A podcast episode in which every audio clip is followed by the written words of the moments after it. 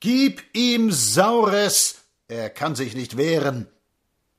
Eines Morgens wachten die Münchner Bürger auf und entdeckten zu ihrem Erstaunen, dass sie in einer Räterepublik waren und doch noch dazu in einer gegründet von Schlawinern, von landfremden Elementen, wie heute jeder Bauer jeden Mann nennt, der da geboren ist, wohin er nicht mehr spucken kann. Da saßen sie hinter ihren Maßkrügen und staunten in die Welt. Es war eine bittere Zeit.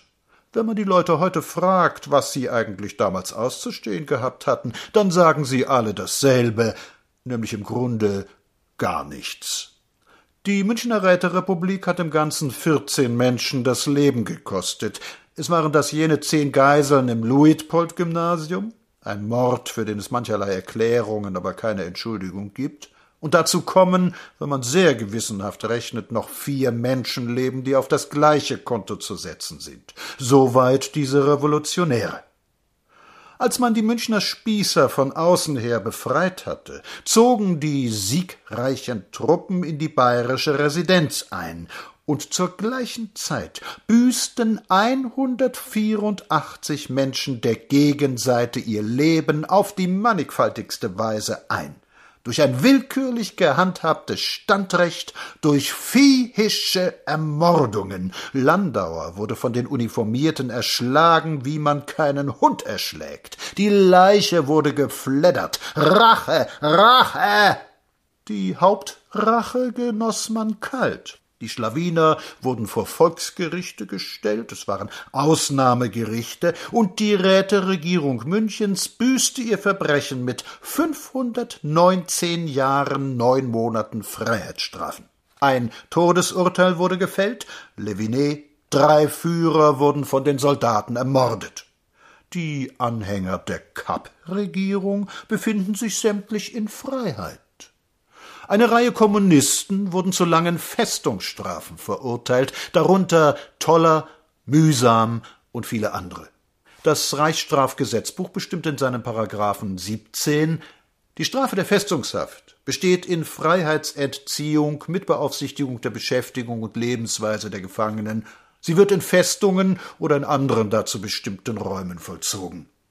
Aus dieser Formulierung geht klar hervor, dass es sich um eine leichte Haftstrafe handelt. Ein Arbeitszwang ist zum Beispiel ausgeschlossen. Und man denke nur an die Schilderung der Festungshaft von Duellanten, die sich meist stiermäßig dabei betranken, so wird man ungefähr ein Bild dieser mehr oder weniger scharfen Haft haben. Die in der bayerischen Festung Niederschönenfeld Internierten nun werden augenblicklich unter der Amtsgewalt des bayerischen Ministers Lerchenfeld drangsaliert, rechtswidrig behandelt und so gequält, dass sie der Verzweiflung nahe sind. Der Demokrat Müller-Meiningen ein besserer Herr, der sich schon im Kriege dadurch auszeichnete, dass er eine Schrift unter sich ließ Wir brauchen eine Reichsjugendwehr. Man stelle sich das vor. Dieser Demokrat hat die wehrlosen Gefangenen seinerzeit in der Presse verleumdet, und dann hat er als Justizminister durch eine Verordnung entgegen den Bestimmungen des Strafgesetzbuches die Vergünstigungen der Festungsgefangenen aufgehoben. Ihre Haft gleicht also fast der, wie sie in Gefängnissen vollstreckt wird. Sie ist schlimmer, weil die Überwachungsbeamten und ganz besonders die höheren politische Gegner der Gefangenen sind und diese das täglich in der schlimmsten Form zu spüren bekommen. Diese Männer, die, wie selbst das bayerische Gericht anerkannt hat, sich keiner ehrlosen Gesinnung schuldig gemacht haben, wandern in die Festungshaft. Sie haben dort das recht tröstliche Bewusstsein, dass die Leute, die genau das Gleiche wie sie begangen haben, ganz genau das Gleiche, die Kapp-Verbrecher, dass diese samt und sonders in Freiheit sind. Es muss einem doch Tag und Nacht mächtig an der Seele fressen, zu wissen, dass ein Mensch wie Jago, der weggelaufen ist, als es brenzlig wurde, sein altes Privatleben fortführt. Ob er Pension vom Staat bezieht, ist nicht bekannt. Möglich ist ja hierzulande und bei diesem alten Beamtenkörper alles. Nun hocken diese zum größten Teil geistig gerichteten Männer da in der Festung. Ihr einziger Lichtblick sind Besuche, Bücher, Briefe. Hier hat Müller-Meiningen eingegriffen. Einer der Entlassenen, Ernst Niekisch, ein Mitglied des Bayerischen Landtages, hat das Elend der schikanierten Gefangenen erzählt. Danach liegt der Justizskandal vom wackern Müller angezettelt so. Die Briefzensur ist unerträglich. Das Verfügungsrecht über das Geldeigentum ist aufgehoben worden. Es hagelt Disziplinarstrafen. Bettentzug, ein Wort so widerlich wie der Begriff. Hofentzug, rechtswidrige Herabsetzung der Besuchszeit auf sechs Stunden wöchentlich. Der Urlaub wurde beseitigt. Nachts sind die Zellen abgeschlossen und Schikanen, Schikanen, Schikanen. Einer muss vierzehn Tage ohne Hosen in seiner Einzelzelle sitzen. Sieben Tage lang ohne Bettzeug auf dem kalten Fußboden schlafen. Einzelhaft, Besuchsverbot, Schreibverbot, Kostentziehung, Schikanen, Schikanen, Schikanen.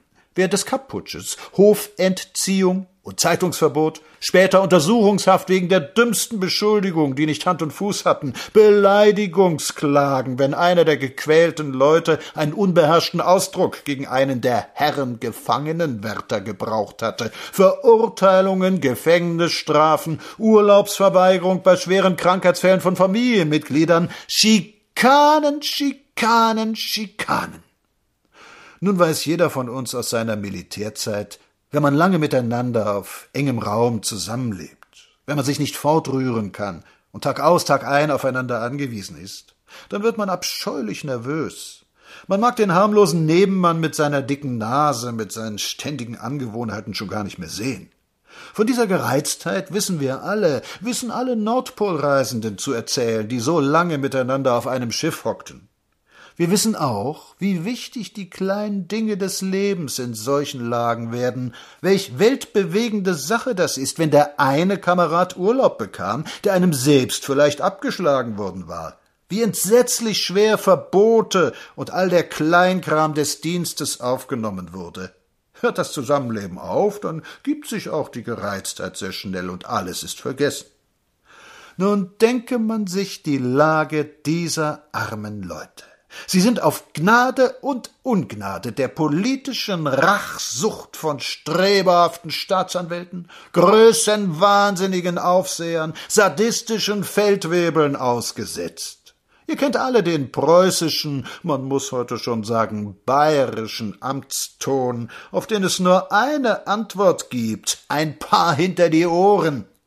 Nun denkt, wie die, wehrlos, mit zusammengebissenen Zähnen, fern aller Zivilisation, fast ohne Nachrichten, ohne Aussicht in den nächsten langen Jahren da herauszukommen, mühsam, hat im Ganzen fünfzehn Jahre abzumachen, wie denen da zumute sein muss. Und da findet sich kein Retter, keiner.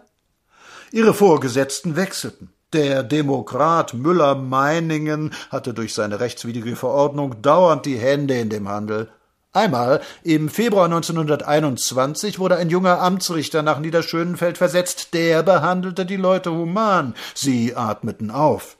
Als der berüchtigte Dr. Roth, der damalige Justizminister, die Anstalt, in die die Gefangenen aus einem alten Zuchthaus gekommen waren, besichtigte, fand er die Behandlung zu milde. Ein Herr Kraus, ein Staatsanwalt aus Augsburg, wurde anstelle des Amtsrichters an die Anstalt versetzt. Eine neue Leidenszeit begann. Er bewaffnete die Aufseher, die Besuche wurden während der Unterhaltung kontrolliert, es fiel bei einer Beschwerde des internierten Landtagsabgeordneten Sauber das schöne Wort Wir werden mit Sauber fertig werden, wie wir mit Gareis fertig geworden sind. Aber gewiss werden sie, es sind ja gelernte Bayern. Und Lerchenfeld, der nun regiert? Unter seiner Amtsführung wird Toller sühnelos gestoßen, dauernd disziplinarisch bestraft, die Briefe werden angehalten, der alte Jammer geht weiter. Keiner getraut sich. Bayern liegt nur noch geografisch im Reiche. Über die Rechtsvorstellungen, die augenblicklich in Bayern herrschen, ist kein Wort zu verlieren. Linksrevolutionäre haben dort kein Recht. Man muss die ganze Angelegenheit auch gar nicht vom juristischen, sondern lediglich vom rein politischen Standpunkt aus betrachten. Und vom menschlichen. Wie nennt man Leute, die sich so unfassbar, amtsgedeckt, korrekt an Wehrlosen vergreifen? Der Oberleutnant Bold, der tapfer und gottesfürchtig Rettungsboote auf hoher See vom U-Boot aus versenkt hatte, wird zu Gefängnis verurteilt, also nicht wie die Niederschönenfelder zu Festung, und büßt die Strafe in einer Schreibstube ab. Man gibt ihm also einen Vertrauensposten. Der deutsche Offizier würdigt das Vertrauen und kneift aus. Und in Niederschönenfeld leiden Menschen, leiden unter der stumpfsinnigen Qual der Feldwebelfäuste, unter bürokratischen Schikanen höherer Beamter, die sich für alles, alles rächen, was ihnen das bisschen Republik angetan hat. Sie sind so weit fort. Und uns tut's nicht weh. Der Berliner regt sich ja kaum auf, wenn auf seinen Polizeiwachen auf das Widerwärtigste geprügelt wird. Sie sind so weit fort. Ich meine aber doch, man sollte ihnen helfen.